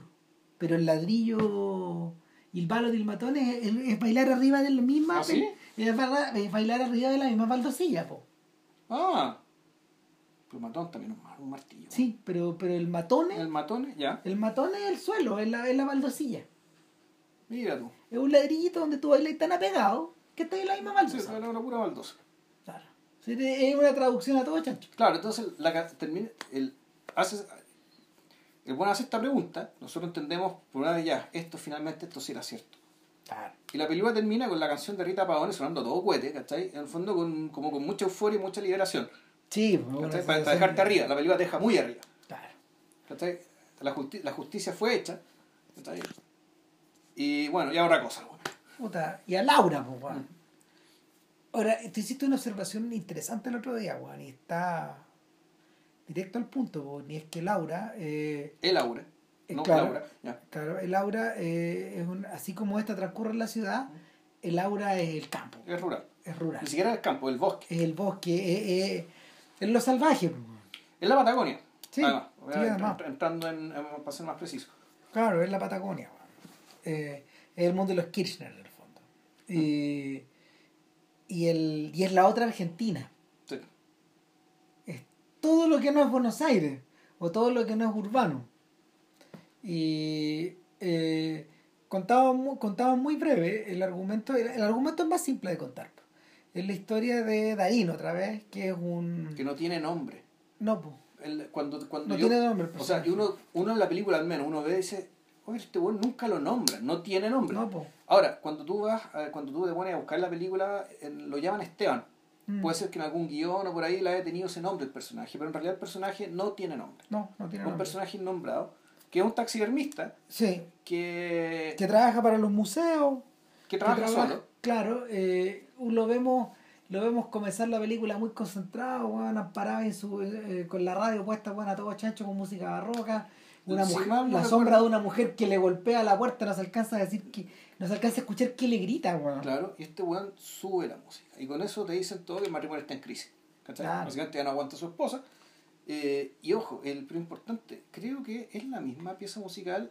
All the jazz. Exactamente. Sí. Con la que este weón empezó a ir Showtime Fox, ¿cachai? Ya Ah, es la misma pieza. Que en el fondo, claro, eh, en All That Jazz era, en All That Jazz era, Que es Vivaldi, ya creo Eh, que uno de los conciertos de los Opus 10. era, la, era el leitmotiv de la obsesión. No, o sea, más, de lo, pero más que la obsesión, era. Y de la repetición y del desgaste. Era, claro, era el motivo de este Frankenstein, weón, que no paraba nunca, ¿cachai? O sea, esta weá, el, el, puta, el, este levantarse como en un resorte, weón, ¿cachai? A desplegar más energía que la que tenía, weón. Claro. Eso, eso era, eso era. otra Showtime. Fox. Showtime Fox, aquí hay que darle loco, weón, ¿cachai? Aunque no quede nada, weón. Claro. Y- Y puta, es un poco lo que le pasa a Darín también a lo largo de la película. weón. El- es un sujeto que está drenado de energía. Está como muerto. De hecho, la película, weón, no parte ahí cuando nos- no parte ahí, po, weón. La película parte antes, po, weón. La película parte con Darín botado en el suelo como si estuviera muerto. Claro, o sea, en un Primera escena. Claro, No, primera escena botado con un fondo blanco. exacto. El weón se levanta y está en un cajero automático. Está sonando el pito del- del, Del cajero. Que Del cajero que entregó su la plata, digamos, claro, su y- plata, saque su tarjeta. ¿Cuánto rato está acostado este weón acá, weón? Bueno, la, la plata ahí, Claro. nadie entró, Nadie entró, nadie le robó ni una weá. tal vez no fue tanto tiempo. Y el weón toma la plata y se va tan valiente. Corte Exacto. y ahí vemos esta siguiente escena. A la, que, a la que hicimos referencia recién. Corte y luego lo vemos en el museo llevando el zorrito que acaba de terminar. Eh, que no, que, que No, no, primero está, claro, primero está en su, en su taller y, y, muy detalladamente, ¿ah? se lo muestra con mucho detalle el oficio. Claro. Esta preocupación por las manos, esto lidiar, esto lidiar con los objetos muertos, de ponerle piel a una estructura con huesos, con plasticina, poniendo unos ojos, unos ojos truchos, ¿cachai? Para que el bicho se vea lo más vivo posible, ¿cachai? Y absolutamente encerrado con la muerte, ¿cachai? Con la, con la representación de la vida, digamos, a partir de un muerto, un cadáver, ¿cachai? Un cadáver ahí, weón, puta, disecado. Y con lo que hablábamos delante, la música todo chancho para no escuchar digamos, el ruido que viene afuera haciendo el ruido, digamos, las palabras que tiene que decirle su esposa. Güey. Claro. Después está la escena del museo, eh, que está ahí, está ahí en el fondo para, mostrarnos a un colega. Para presentarnos a, ¿cómo se, cuál, ¿cuál es el nombre que tenía este weón? Tiene un nombre alemán. También tiene un nombre alemán el, el personaje. Ya. Sanger, Songer, no me acuerdo. Sontag. Sontag. Ponte que sea Sontag. Claro, nos presentan al personaje eh, y luego los vemos haciendo la cola weón, del pago. Del pago, no en un banco, sino en la misma caja, que tienen una caja dentro del museo. Y aquí, claro, se produce estas escenas que el, es el equivalente de la, escena, de los chorros, digamos, cuando te muestra, te muestra la ciudad, pero aquí en vez de mostrarte, de develarte una realidad, aquí lo que te develan es la, una fantasía. Y aquí, y volvemos al hecho de que la, la fantasía de la justicia, que está ahí, está transida además y movida por una fantasía además, de mucho más egoísta, que está ahí. Ah, pero hasta por ahí no va de parte del de, personaje de Erin, que es un personaje que tú dices que está muerto, pero que lo mantiene vivo. Es su capacidad fabular. Es su capacidad fabular pero por una fabulación, pero eh, ojo, por una fabulación que entre todo está más, más, bien dirigida, porque muchas la fabulación, la fabulación a veces también puede ser media errática, Te puede llevar de un lado a otro, puede repetirse, eh, puede repetirse, tener cierto leitmotiv, pero esto es una fabulación que igual lo termina eh, empujando a actuar. Entonces, y no solo a actuar, sino que a pensar de una manera muy concreta, entonces esta escena, que en fondo te, te simula un asalto, y interesante porque una, empieza a ocurrir un asalto que nosotros sabemos que no está ocurriendo, pero lo vemos, se ve en pantalla este asalto, y con, mucho detalle, con mucha precisión, muy bien cortado, muy bien montado. Nuevamente la cámara gira. Claro, la cámara gira y se, se posa en uno, se posa en otro, corte para mencionar, bueno, ¿cuánto tiempo llevamos? 40 segundos, dice uno de los ladrones, Contando, puta, ¿cuánto voy a robarte la plata? En fondo menos de un minuto. Y, pero lo, lo, bonito es que mientras ocurre este asalto, Darín y Sontag están parados, de pie. En fondo están presenciando este, este espectáculo, digamos, ¿cachai? Que sale de la cabeza, ¿cachai? De este, el taxidermista nominado de Darín. Y el... Ahí donde nos queda claro que otro, otro detalle que, que este cuidado que Darín pone al armar sus mm, figuras, mm. sus figuras para los diaporamas del mm. museo, dioramas, eh, para los dioramas del museo, eh, se refleja en un detallismo extremo en otros detalles, en, otros aspectos. todo, lo, todo lo que tiene, todo lo que exacto, él, le dice a Sontas que no olvida, que no olvida nada, tiene la sabe cuáles son los guardias, cuánta plata hay, cuáles son las repartijas. Sale, cuáles son las salidas, las salidas bloqueadas que, que, que salidas y puertas bloqueadas que, que nadie sabe que existen y él sí las recuerda porque sabe dónde están pareciera, pareciera entretenerse en esa weá mientras va, mientras va armando su figura, weón, mata el tiempo, weón, en pensar otras cosas. Entonces, aquí se produce algo que, claro, pura serendipia, que tú puedes decir a nivel de guion, esto es demasiada casualidad, o tal vez no. Sontag le dice, oye, weón, y eso, esto es muy raro, ¿cachai? Sontag debe ser un tipo tan insoportable o más insoportable que el mismo Darín, que lo invita a casar, siendo que ni siquiera se llevan bien, ni siquiera se dicen cosas amables. Son una especie de colegas, competidores, pero en realidad no son amigos. No. ¿cachai? Sin embargo, son que ser un buen tan insoportable, tan solo, tan. Y dices, ¿por qué no me acompañáis a casar, weón, allá? O pareciera ser que este ramo, weón, es un poco, está, está dominado por weones así también. Por por, claro, por gente ya. Eh, puta, gente incapaz de socializar normalmente. O, o si quería ir más lejos, pareciera ser que en el fondo esta sociedad está poblada de sujetos así. Porque los empezamos a ver en la película y se parecen todos entre sí, weón. O sea, eh, eh, este no es un mundo de comunidad. No. Este es un mundo de.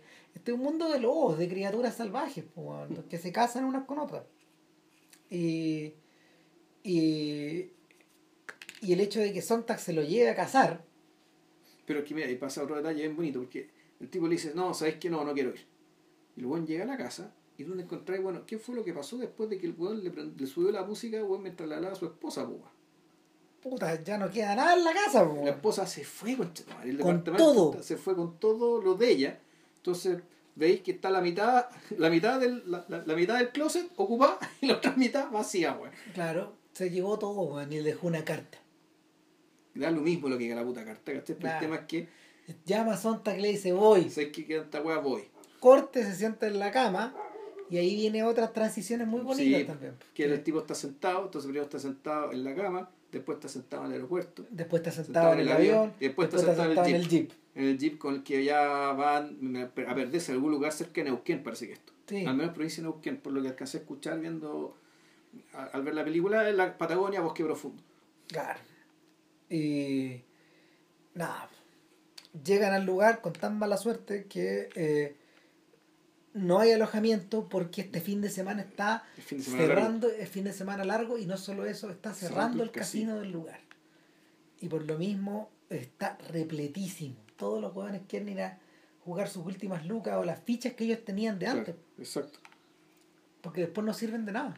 Y, y el, eso los obliga, de hecho, a irse recomendados por uno de los dueños de uno de los hostales a, O sea, en realidad es como una especie de, no el dueño del hotel, en realidad es como una especie de, sí, el encargado administrador que conoce a, a Sontag de mucho tiempo.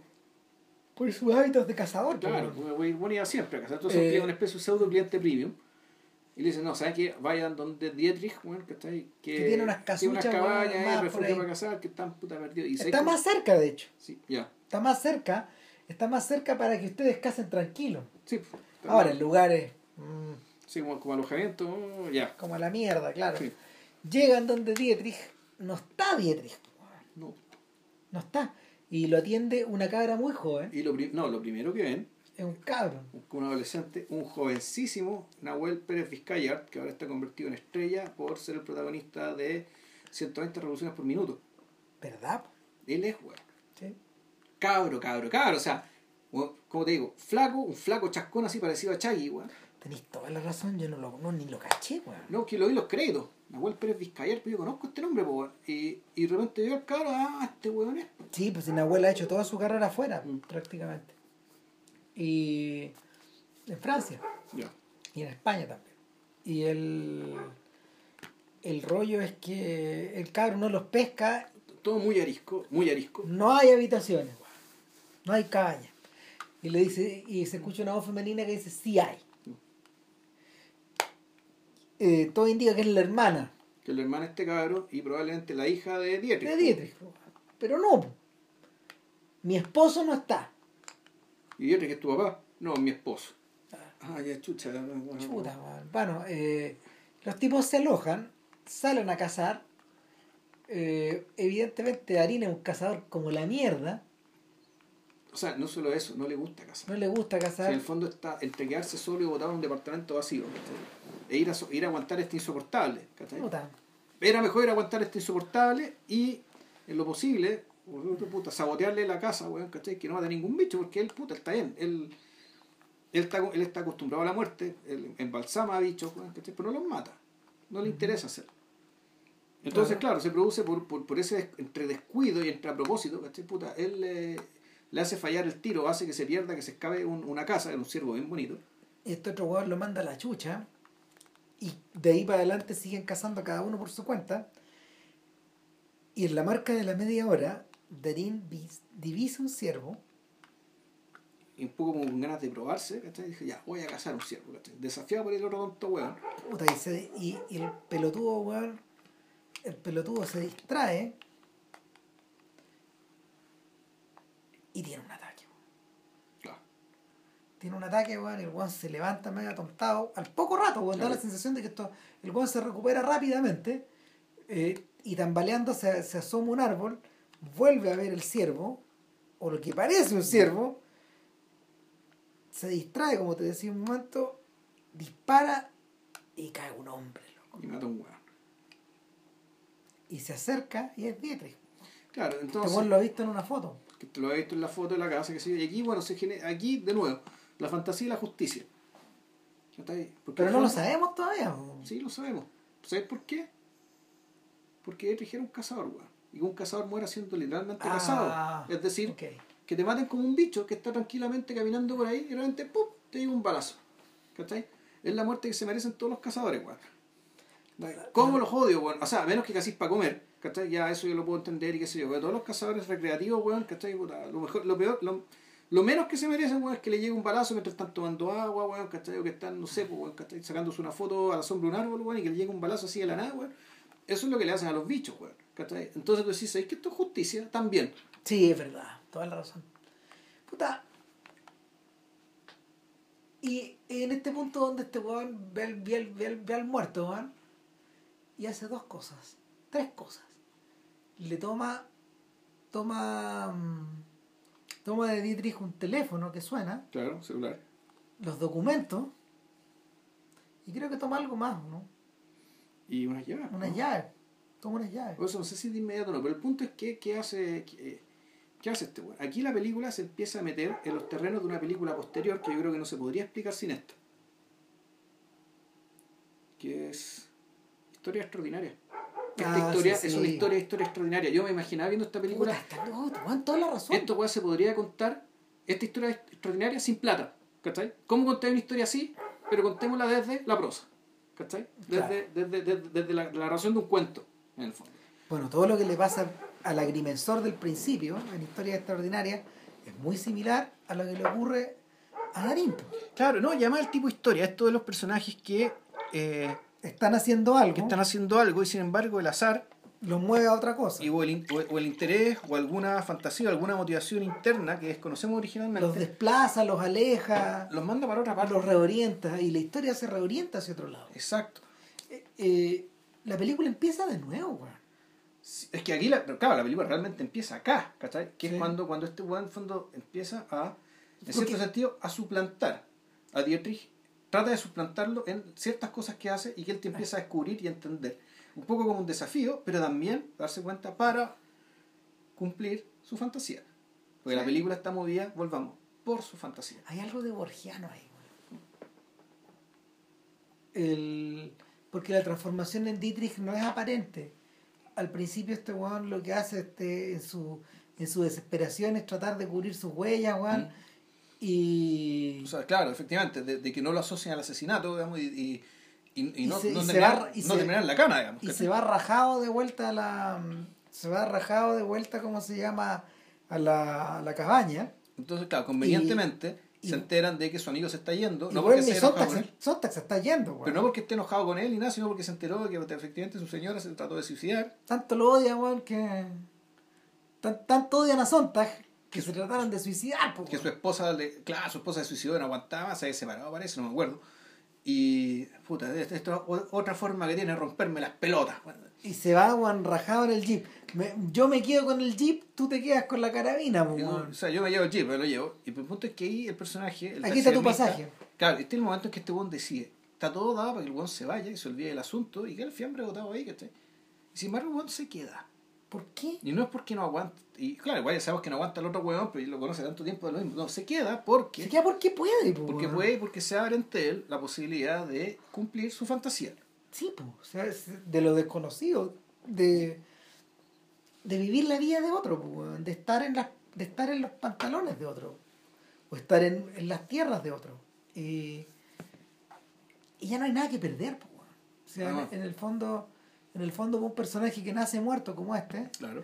esta es la oportunidad, weón, de volver a vivir aunque sean 10 minutos, pues, weón.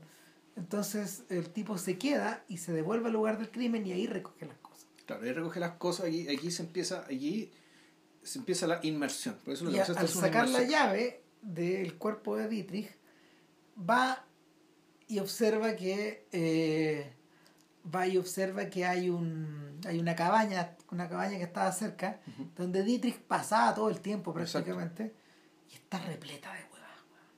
Hay fotos, recortes, Corbatas, planos, vestidos, fichas de casino, weón, herramientas, weón. En el fondo su verdadera vida, su interés estaba ahí.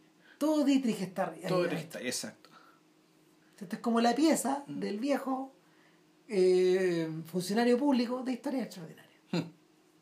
Que es suplantado también Claro. por el otro weón. El Por Y. llega- Claro, ¿Y era? Y. Sí. Por Y, claro, que, que llega ahí a, a, a cumplir esta función, la, la función que el otro cumplía durante tantos años, 20, 30 años. Eh, y, y Darín empieza a sapear y detecta un patrón. Lo primero que detecta son patrones de juego, de ruleta o de Claro. casino. Lo segundo weón, es una es una mm, Listados. es, un- es listados. Listados y listados de rutinas y qué sé yo. De a poco te empezás a dar, a dar cuenta. Y lo tercero es que esos listados hacen juego con la fotografía. Mm. Y luego hay una cuarta cosa que es un cuaderno, donde Dietrich va ordenando su, su cabeza, sus pensamientos, weón. eh, el, el guardia aquí, el guardia allá, este lugar, Sí. Edén. El tema es que este weón se da cuenta de que Dietrich está metido en un intento de asalto. Claro. ¿cachai? Un asalto perfecto y llama ahí su fantasía. En el fondo, este weón se le abre, se le abre, tiene la posibilidad ¿cachai? de participar en algo que siempre quiso hacer. Entonces, teniendo el teléfono y teniendo, teniendo estos elementos, dice, ya vea, ¿qué hago? Y ahí, de ahí volvemos, empieza, y, vol- y vuelven las apariciones fortuitas. En la noche, llega un par de hueones buscando a Dietrich, po, weón. No me acuerdo el nombre de los personajes, ¿cachai? Una pareja muy disímil, un señor ya mayor, ¿cachai? Y un matón, un tipo con pinta de matón, bastante cabeza caliente, que están buscando a Dietrich. Dietrich dijo que iba a estar. ¿Dónde está? ¿Dónde está Dietrich? No está, no ha llegado. Yo, ok, Se van. volveremos mañana. A esta altura, el personaje de Arin ya ha escuchado los mensajes en el teléfono De veras. de un, un tal Vera. Y aquí la película se empieza, ya, pues, se empezaba a contar la situación, de hecho la situación se empieza a complicar. Claro, pero lo, lo, lo, lo que, lo que cabe decir en el lo, que- o sea, lo que lo que cabría decir a propósito de eso es que eh, el, la película nunca la película nunca completa el viaje de la sustitución total Es que es imposible. porque es imposible porque Dietrich es muy distinto a él Exacto. Eh, pero a lo que más puede aspirar Darín en el fondo es a convertirse en una variante disecada. Claro. de Dietrich. ¿Cachai? Una especie de imitación, una especie como de... En, en ese sentido, en ese sentido es igual que los zorritos que el arma, Mm. que es que para los dioramas. Semejan la apariencia de la vida y de la acción, pero en el fondo son muertes. Claro.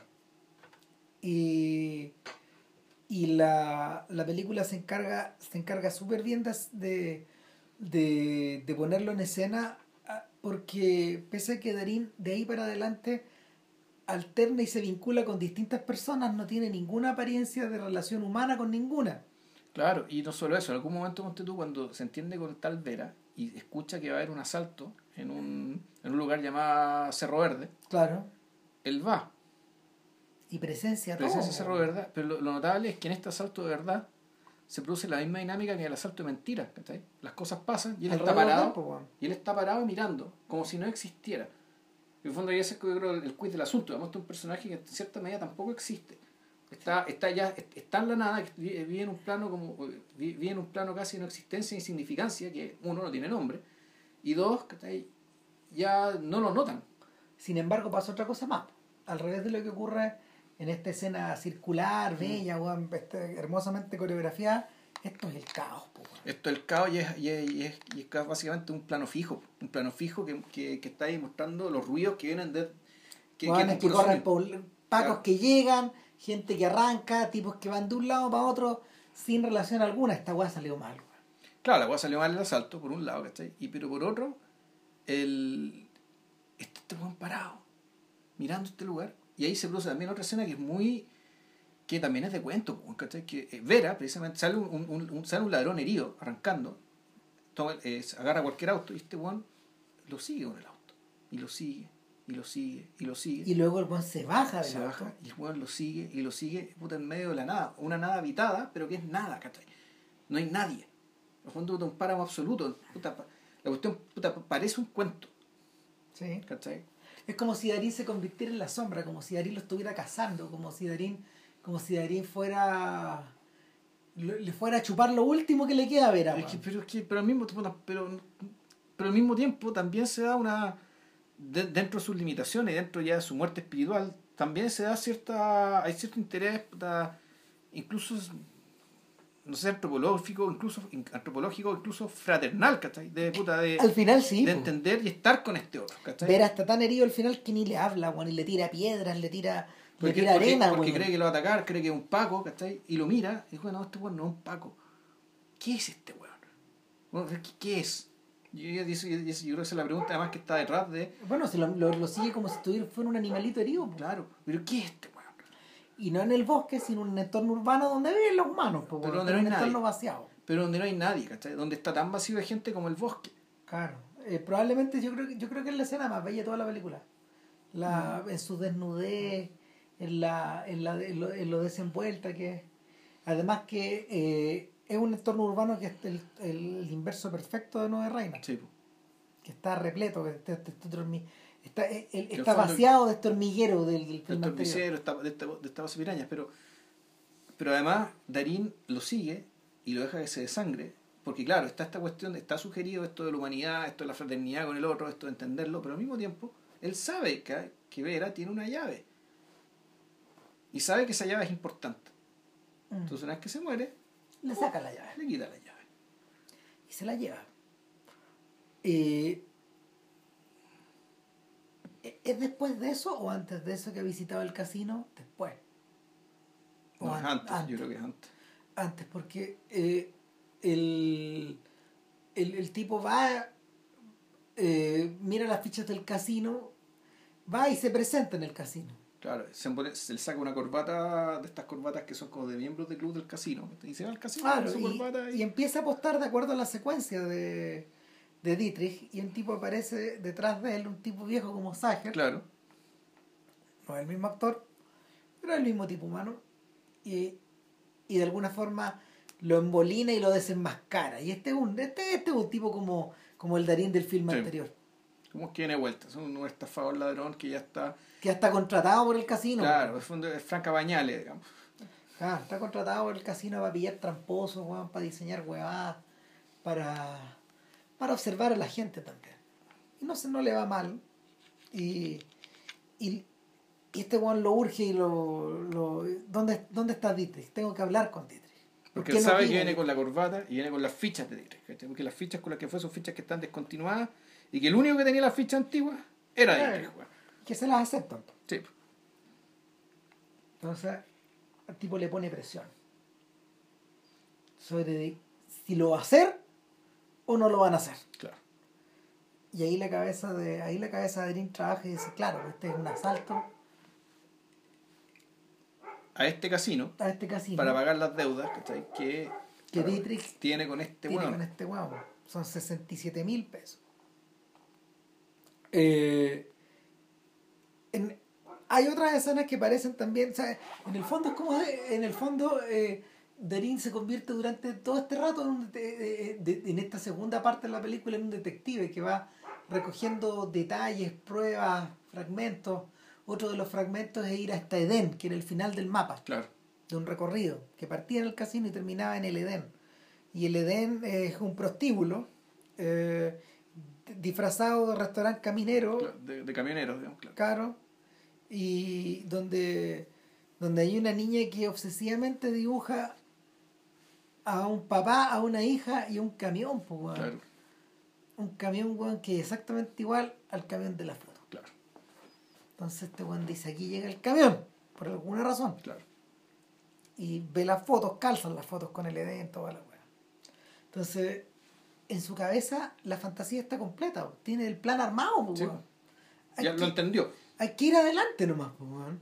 Y hay que convencer a estos, a estos huevones cuando vuelvan. Claro. A estos ladrones, weón, a estos tipos que fueron a buscar a Dietrich. Pero eso no es tan fácil. El, mi sensación es que también la dimensión de la representación está acá. Sí. Y Pero en el caso de Darín la, es una representación, es la representación muy, muy, por decirlo así, básica, ¿cachai? que tiene que ver con esconder lo poco que sabes, porque tampoco sabes tanto, y, y en el fondo lo que estás haciendo y sin quererlo es jugar con la ambición del otro, porque es la ambición de los otros, ¿cachai? la que hace que todo esto siga adelante. claro, No tiene que ver con la gran capacidad argumentativa de Darín ni con su carisma, na- nada más lejos Porque no eso, tiene ninguno, tiene nada de eso. este es un, Es este un es un- muerto en vía este. Este es un papel que es distinto a los que Darín ha realizado. Mm. O a los que realizaría después, en realidad. Eh, probablemente. Se parece un poco al personaje del cuento chino, Sí, por ejemplo. sí, pero. Pero, Pero, pero, el personaje del cuento chino, claro, él, él venía, era un personaje dañado. Era, era, estaba enfermo, Claro. era presa, era presa de sus propios de sus propias angustias, de sus de propias limitaciones, tristeza, claro. estaba en la guerra, ¿cachai? Era un personaje dañado por la vida. el, el, el origen de, el, el origen de la anomalía de este personaje innominado, ¿cachai? No es claro. No, Nunca no está. claro. No está. Yo creo que su relación con realidad, en la realidad va mediada con estos espacios en los que él no está, Mm. que son los momentos en que él tiene el ataque, en los que y, y, y más aún, en los momentos en que él percibe el aura. Que Que es cuando la- sabe que le viene el ataque. que es el término que usan los médicos para referirse a esta sensación de, de los sentidos exacerbados previo a un ataque epiléptico. Claro, de hecho, bueno, como hicimos Stalker hace poco, y de repente decía, bueno, este personaje es un poco como un Stalker. Sí. El personaje de Darín, digamos, en la medida que el buen tiene acceso, tiene acceso a una realidad superior, que sin embargo es incapaz de comunicar. Y que lo hace absolutamente inepto para vivir en este mundo. Ah. Ahora esa ineptitud se manifiesta de manera distinta. Vive como muerto, pues, Sí. bueno. en la vida vigila este Juan vive como muerto porque en el fondo los únicos instantes en los que él dice estar vivo, estar libre, es cuando él percibe el aura. Mm. Eh, pero que no le sirve para nada, pues, No, sí, para ni una hueá. po. Entonces, eh, no le sirve para vivir en el mundo de los vivos. po. Y el, eh, el, el asunto es que eh, el, el personaje, por más que su entelequia esté elaborada, por más que él en su cabeza cree toda una puesta en escena, como quien, como un director que la crea, Claro. eh, como un director o como un, o como un novelista o como un cuentista, eh, eh, arma para sí mismo una, una ficción. El, el problema es que en la vida real esto siempre está incompleto. Mm. Y una vez que una vez que convence, No, lo que pasa es que, bueno, más o menos difícilmente estos hueones, Lo que llega es el que momento todo de ejecutar la es weá. que todo eso parte mal, además, porque recuerda que este weón lo pillan. Ah, puta, sí, pues. Cuando él llega, eh, eh, suena el celular.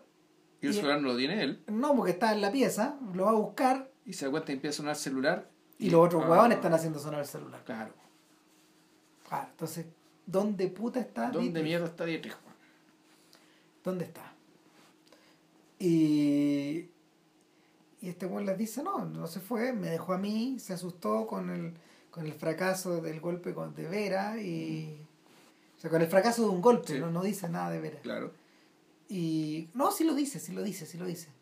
Y, y nada, quedé yo a cargo. eh, y allá ustedes si quieren seguirme, pero yo soy el que de alguna forma mando, no le creen mucho. El, el más joven no le cree nada, el viejo hace como el que no le cree, hace como el que le cree, pero en realidad no le cree. Y, ahí aparece como cómplice Nahuel, pues. También está El metido en esta weá. Y Porque fue el que fue el que dio el dato del Edén. Claro. Todos dieron un pedazo de la historia. Exacto. El, el punto es que ya tenemos eliminado a Dietrich y tenemos eliminado a Vera. Mm. Uno al final de cada acto de la película. De, de, la- de- de cada acto, claro. Y de la historia. Y llega el momento de ejecutar esta huevada, digamos. El día lunes. No habíamos olvidado decir que esto estaba dividido por días, que esto empezó un miércoles. Esto empieza un miércoles. En cinco días, todo esto, todo esto pasa en cinco días, weón. Claro. En menos de una semana, weón. De nuevo hasta esta idea del tiempo concentrado. Claro. Y Y esos son los capítulos de la película. en realidad. sí, claro. Porque, eh, más que funcionar por acto, claro, uno por los actos típicos, como película convencional, que sí, en parte los tiene, pero más importante esta otra estructura. Sí, es verdad. Y. Ah, llega el lunes.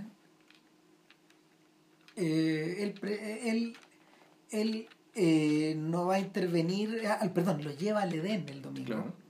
Y en el domingo explica. Este guardia no viene a putear acá. Viene a ver a su hija. Viene a ver a su hija todos los domingos. Y los huevones se bajan, se toman un copete y luego se van. Y, y aquí los vamos a pillar. Claro. No cuesta nada porque, bueno, eh, tenemos, tenemos el móvil, tenemos, tenemos el movimiento, sabemos cómo pillarlos y ya tengo la llave.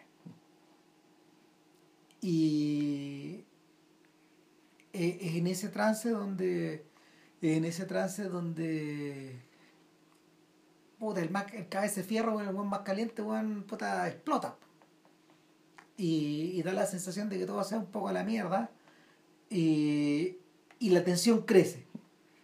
Crece y está insostenible para el día lunes. Tan insostenible que cuando Darín llega al casino, el viejo que lo está esperando aguanta vuelto loco porque no llega a ver a weón. Y Darín recuerda algo que leyó en el libro. Que ese día Ah, no son dos ojo, guardias. atención con el tercer hombre. Ojo con el tercer hombre. Ojo con el tercer hombre. Eh, y, y este weón dice, o sea, Darín prueba que evidentemente él sí olvidaba. No recuerda todo. O sea, esto, esto, lo, todo lo fue recordando de a poco y el otro viejo vuelto loco le dice, mierda, weón, Yo me bajo esta weá. me bajo esta weá. ustedes saben que los, los fines de semana largos va un huevón adentro. Wow. Y este huevón era Vera. Y yo me, me costaron meses para que Mm. Vera fuera el huevón nominado. Claro. Y ahora está muerto, contraté contraté a otro weón que no está en la parada, se fue toda la cresta. Me voy. Me bajo. Y Y este weón cuando tiene que llamar para avisarle a... le viene Laura. Le viene el aura, le viene el ataque, por eso es importante, además fuera epiléptico, porque justo le da el aura, el teléfono se le cae cuando despierta, Está hecho el teléfono está roto, no lo puede llamar, weón. Entonces tiene que partir a avisarle a los weones. Y se va rajado. weón. Se ha rajado. Y esto también es poco creíble, ¿cachai? Esto de que en términos de guion, ¿cachai? llega justo cuando está a punto de producirse el asalto. Claro. O Cuando ya se está produciendo, de hecho. No, cuando él se está produciendo. Es que no, lo que pasa es que esto está ahí de nuevo para que veamos que él está en posición de guayer de esta está como en el cine viendo la weá. Exacto. Otra vez. Por tercera vez. Pero esta vez la weá realmente está mal, weón, porque puta, evidentemente weón, queda la mortandad ahí abajo. Sí, weón. pues tienes que matar a los, dos, a, los, a los dos guardias que están adentro, el que, están, que salen. El guardia de adentro está herido, pero sí se, Se encierra, se cierra después dejado, de, de haber dejado gravemente herido al viejo, al viejo de los asaltantes. claro, y estos weones se tienen que llevar el camión. el camión a un lugar donde puedan abrirlo. Y. Y claro, y ahí el personaje de Erin dice, yo sé dónde hay herramientas. Y se los lleva a la cabaña. A la cabaña, eh, a la cabaña de Dietrich. Y, y una vez que llega, llegamos a la cabaña, bueno, Darín sabe más o menos cómo es la weá, pero ahora va a tener que cazar de verdad. Mm, Sí. Entonces, a estas alturas, a estas alturas la película se empieza a parecer peligrosamente un western. po, weón.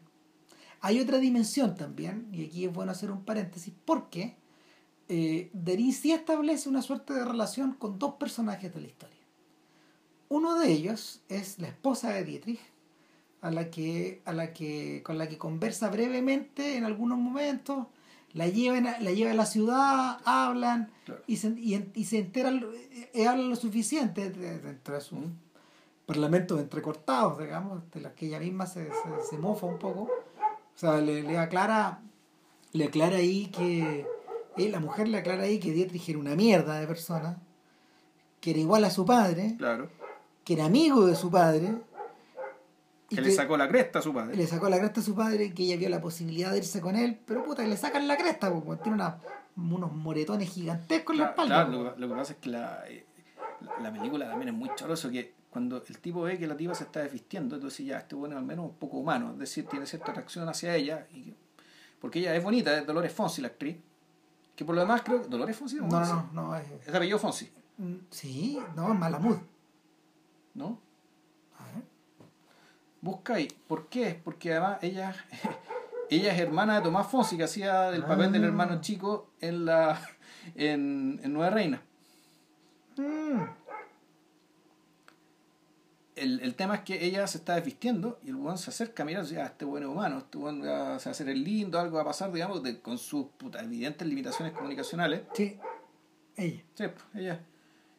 Eh, y de repente tú ves cuando se está desvistiendo que tiene los tremendos moretones, pues, entonces eso no solamente te habla, digamos, e- e- es- es- esa escena está muy bien hecha, eh, está muy bien puesta ahí porque cuando efectivamente te dice la verdad respecto del tipo de sujeto que, que ¿cómo se llama esto? que era Dietrich, ¿cachai? Y volvemos al acto de justicia, ¿cachai? O sea, de la fantasía de la justicia, digamos, que, que sin querer hizo este bueno al pitarse este hijo de puta. ¿cachai? Pero además también sirve para disipar cualquier posibilidad de erotismo en esto. Sí, se acabó todo. Se acabó de, de aquí. Eh, Esa mujer es tierra arrasada, ¿cachai? Y ahí no te puedes meter, weón. No, ¿cachai? y, y- pero, pero hay, hay otro detalle ahí eh, y en el fondo Darín empieza a comportarse ¿no? como se comportan los, los personajes de Eastwood respecto a eso. O sea, como Joseph Wales, como William Money, como, bueno, etcétera. Como, sí, como estos personajes que son más paternales, que todos derivan un poco weón, de Shane. De- es decir, del, del justiciero que viene de ningún lado, weón, a ejecutar un acto de justicia que nadie le pidió, weón. en primer lugar. Entonces, eh, está esa dimensión.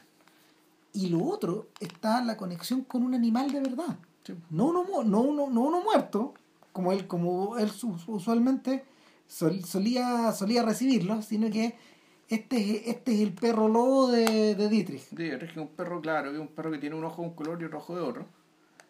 Y un perro que al principio la relación es como que lo huele porque sabe que tiene olor a Dietrich. Y eso nosotros lo sabemos, pero los otros personajes, por ejemplo el personaje de Dolores Fonsi, No lo saben. no lo saben. Eh, cuando el perro se le sube al cam- la camioneta se, un poco, se convierte en una especie de cómplice, Sí, este perro. Tú lo empieza a seguir y la complicidad es mutua porque a este perro lo acusan de matar a una oveja. ¿cachai? Y un día este weón en la noche vuelve que el perro vuelve con el hocico lleno de sangre, pues, weón. Se lo cachó. Entonces el perro, sí, el que se come las ovejas. po. Entonces en el fondo es como si los dos supieran algo del otro. Se miran, pues. Y se miran. Eh, eh, Bielinski lo vi, Bielinski filma al perro como si le estuviera hablando a este weón, pues. Entre que, lo- el- entre que se, mir- se miran y se entienden. Ah, Y pero el punto es que bueno, al final ya es una escena de acción donde queda la gran cagada, ¿cachai? Puta, Una tremenda mortandad, y no vamos a contar en detalles porque es una escena bien alambicada donde efectivamente el personaje de ahora sí tiene que casar. es a lo Pekin para el final. Sí, po. En el fondo de sentido sí tiene, tiene western esto. Sí, ¿cachai? sí, Pero en un contexto selvático, por lo tanto, la cuestión también puta, puede ser una película de guerra de Vietnam, sea, puede ser También. una escena de guerra de Vietnam. O depredador, weón, lo que Exacto. tú queráis, weón. Pero, pero en el fondo, claro, lo- lo- Es una escena de cacería mutua. el, es algo que la gente que ha visto el final de Breaking Bad, eh, eh, la gran balacera, del capítulo, del antepenúltimo capítulo, ponte tú una cosa así, de, de Ozymandias, así se llama ese capítulo, el que dirige Rian Johnson. ¿Ya? Claro, es, que- que es similar a eso. Es terminal esta weá. Ya. Entonces, eh, lo que en, en estas escenas terminales, personajes como como como Walt o como o como Darín en el aura se- son, son pájaros citadinos weón, que no manejan las armas Claro. pero que ellos están en el centro de la acción y el centro de esta debacle y son el motivo por el cual se produce esta debacle son, son este motivo son este motivo vacío en torno al cual se produce bueno, este derramamiento atroz de sangre Claro, y, y además el hecho de que claro, son seres citadinos que vienen de otro entorno y sin embargo se desenvuelven muy bien porque lo que está pasando aquí es absolutamente primario y animal. Y por lo tanto, digamos, si tú dejáis que salga el animal, digamos, pues, y, y, cierto- y- dejar que hacer tu instinto te, te, te vaya a poder mover. Claro. y finalmente estos ratas sobreviven pues weón o sea, estos ratones weón, Sí. se hacen pequeñitos weón, y se salvan pues weón. y eso es lo que ocurre en el aura o sea el último hombre de pie eh, es Te- Termina siendo él, personaje que antes todo lo veía, ¿cachai? y el mismo que efectivamente queda de pie. Mientras todo se está moviendo y cayendo, digamos, él termina de pie. Y corte, y de nuevo la música de Vivaldi, Mm. ¿cachai? No, pasa otra cosa. Él vuelve a la casa a buscar Ah, sí. a la mujer. Como en los westerns. Claro. ¿Y qué es lo que encuentra, concheta madre? Una carta, weón. Una carta, pero que ni siquiera está dirigida a él. No, está dirigida al hermano. Sí. Yo no voy a contar más cosas, pero lo importante es que volvamos. Ahí está el tema de la inexistencia del personaje. ¿cachai? O sea, este tipo de detalles te muestran que este, este weón es una especie, claro, de un, un visitante de otro mundo, ¿cachai? Que de cuando en cuando se materializa, deja un par de cagadas, ¿cachai? Y luego vuelve a, vuelve a irse, ¿cachai? Vuelve a estar Ah. en otra parte. La única señal de que algo pasó, weón, es que de vuelta, mientras él regresa a su pega, weón, y mientras Vivaldi suena otra vez, el perro está al lado. Claro, y en vez de, y ahí está el tema, en vez de haberse llevado la plata, porque aparentemente no abrió la plata, ya no importó la plata. No, si la plata no es que importa, No, nunca importó la plata. Este, importó. el McGuffin, volvemos al McGuffin, ¿cachai? Que es lo- los, los, los, dos millones y medio de dólares o de pesos que están metidos dentro de, ese camión de seguridad con la recaudación del casino. La verdad terminó importando un carajo, terminó importando una mierda, ¿cachai? Y lo único que se trajo este weón del perro. otro lado fue el perro, igual que Stalker, Ujú. Sí. ¿cachai? Pero era un perro que al mirarte de frente y cuando termina la película es inquietante, te- es la simetría. ¿cachai? Hecho de que tiene un ojo azul y el otro ojo no se ve. Es tan oscuro que no se ve. Entonces, claro, eh, es un- es un- la, la simetría generalmente se asocia con la maldad, con lo chueco, con lo corrupto, con lo feo del mundo. Eh, y, y es una imagen no amable de este perro. No es claro que este perro esté ahí para consolar a Darín o para que sea un, nuevo- un amigo de Darín, sino que más bien el- parece ser una proyección de él. Sí. Un personaje partido en dos. El personaje está de mediado, pues sí, cuando, cuando, cuando va rajado de vuelta, digamos, hacia el Edén, hacia, el- hacia cuando va rajado, no de vuelta, sino cuando va rajado hacia Edén, eh, el perro, el- le parece ver al perro correr al lado de él. Mm. Sí, lo sigue en el bosque. Ah, En el fondo es lo que en, en- en los juegos de rol hay eh, y el mundo de la fantasía, digamos que está ahí, el- es, es- es habitual que los magos, los personajes que tienen cierto poder mágico tengan lo que se llama un familiar. Es decir, un animal en el cual tú proyectas, ¿cachai? tú puedes tú pu- puede ser una especie de extensión tuya. Pero- puede, ser, ponte tú, eh, en, Bueno. en el, Juego de Tronos se llaman los wargs, ¿cachai? Que, tú puedes que un animal, un pájaro, en el fondo puede ver cosas y esas cosas tú las ves a través de él. El, el- en, ese, en ese juego de video que estabas jugando de los esquimales, po.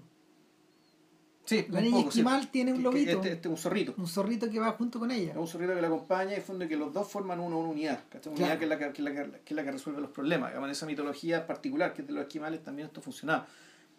El, claro, y aquí tú decís, bueno, no debe ser cosa que Relatos Salvajes haya salido acá, porque las imágenes de los...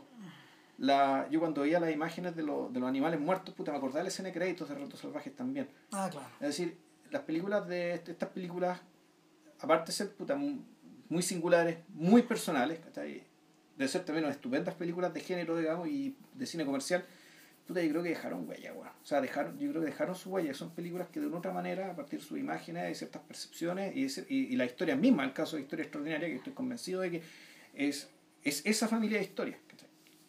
Lo que pudimos ver después, cuatro, eh, tres años después, cuando Ginás hizo. Historia Extraordinaria. Eh, puta, estas cuestiones tuvieron su cola. Sí. Y nada, weón. Bielinski se murió gordito, era Bielinski, weón. Bielinski murió de un ataque al corazón. Era maceteado el hombre y se murió a los que 48 años. Puta, tenía? claro, weón. Muy joven. O sea, tenía que hacer Sí, tres, bueno. cuatro películas más tranquilamente, ¿cachai? Y, y la cosa, y, y además yo creo que iba, iba, iba ascendente. Yo creo que la obra como película, como producto, Es mejor. que la otra. Es, mejor, es mucho mejor. más, más. Claro que sí. ¿cachai? Más redonda, ¿cachai? Más visual, más competente. interesante. Sí. En- ah, No sé, más interesante las dos interesan por no, sí, sí, pero, pero, pero, pero lo que pasa es que está las zonas grises de Laura, la, la ambigüedad, Sí. lo que no está dicho, el mismo personaje, la opacidad del personaje, no, está muy bien El tema con el logrado. perro, efectivamente, la película yo creo que en ese sentido es más completa. Mira hacia más cosas, ¿cachai? Sí. Esto ahora está centrado en que la estafa salga bien. O sea, la estafa hacia nosotros como espectadores salga bien. Claro. ¿cachai? Esto es, ya es otra cosa, o sea, se Claro. va de, de otros lugares, ¿cachai? Mira hacia otras partes. Entonces, el hecho de que esto se haya truncado de esta manera, puta, realmente es lamentable, es trágico, digamos, puta, artísticamente, y más allá de la tragedia personal Sí. que implica para su amigo y su familia, digamos. Pero claro, para nosotros como espectadores, puta, es un- una patada en las pelotas esto. Y nada, Y weón. decir, nada, pues, ya, para la próxima semana, que grabaríamos este domingo, porque No. estamos a martes, si llegamos, deberíamos, ojalá alcancemos, vamos a grabar al este, al oeste de los rieles, un documental de Wang Bing, Nueve horas. nueve horas, y un documental, parece que es chino, pero, vamos a discutir no. si en el fondo no. Eh, en el fondo. Pero de eso hablaremos en su es debido una de las grandes películas de la década pasada. Así que eso. Nada, chao.